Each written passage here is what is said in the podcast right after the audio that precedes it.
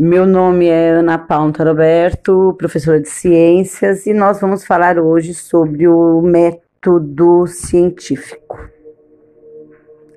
É, falar em método científico, né? É, hoje nós pensamos em Galileu Galilei. Então, pensa-se hoje método científico, a gente vai pensar em método Galileu Galilei. Só que, assim, dentro do método científico não existe somente é, o, o método né, que da, da testagem. Vamos pensar no método antes, que é o método discurso, né?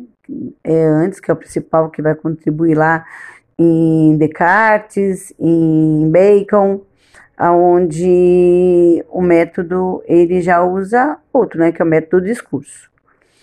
Tem o método indutivo, né, que é pela indução, esse método é utilizado nas ciências naturais, na matemática, durante muito tempo. O método dedutivo, que também foi usado durante muito tempo no, no raciocínio lógico da dedução, né, a respeito de determinadas hipóteses, só que estabelece uma lógica dentro do método dedutivo. O método hipotético dedutivo, né, que é um método de raciocínio, né, de raciocínio, também utilizado na dedução de que contribui aos estudos. É diferente, né? Eles empregam as propostas baseadas em hipóteses. São verdades propostas e dessa forma durante muito tempo também foi utilizado pela lógica. E o método dialético, que é o método que vem lá pela da filosofia, né? É utilizado os códigos e a transposição e a contradição das ideias, levando à obtenção de novas ideias, né?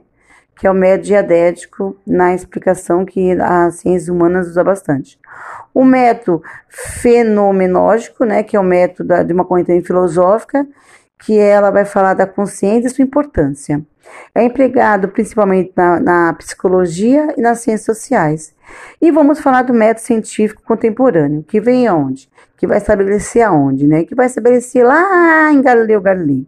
Galileu Galilei é que vai pensar, porque ele vai colocar a prova, né? Então, o método científico moderno, ele vai colocar a prova. Então, ele vai lá para a experimentação. E ele vem em várias etapas. A primeira etapa é a observação, que eu vou observar, vou quantificar, depois eu vou problematizar, que é importante muito nessa, nessa questão do, do crescimento, né?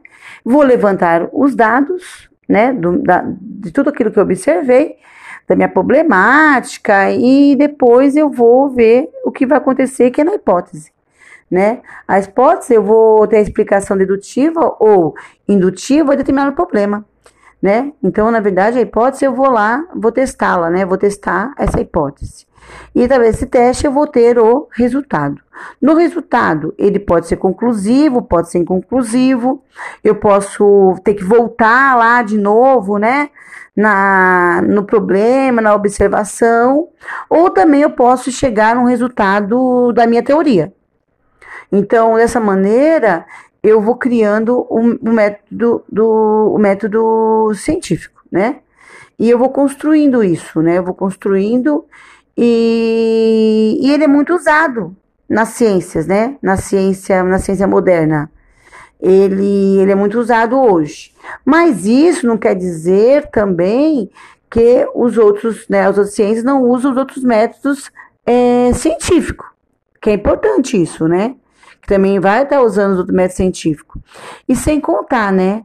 Quando eu penso no, no método no método científico que eu vou adotar para minha para minha pesquisa, eu posso é, mesclar alguns métodos. Né? Eu posso ter o método científico todo ali, depois eu posso questioná-lo, né? Eu posso questioná-lo, eu posso ir lá para uma forma dialética e questioná-lo enquanto verdade né? Mesmo tendo a minha teoria ali constatada como verdade, eu posso questioná-lo. Então, assim eu termino com vocês o podcast do método científico. Espero que vocês tenham aprendido, né? E vamos para o próximo, a semana que vem.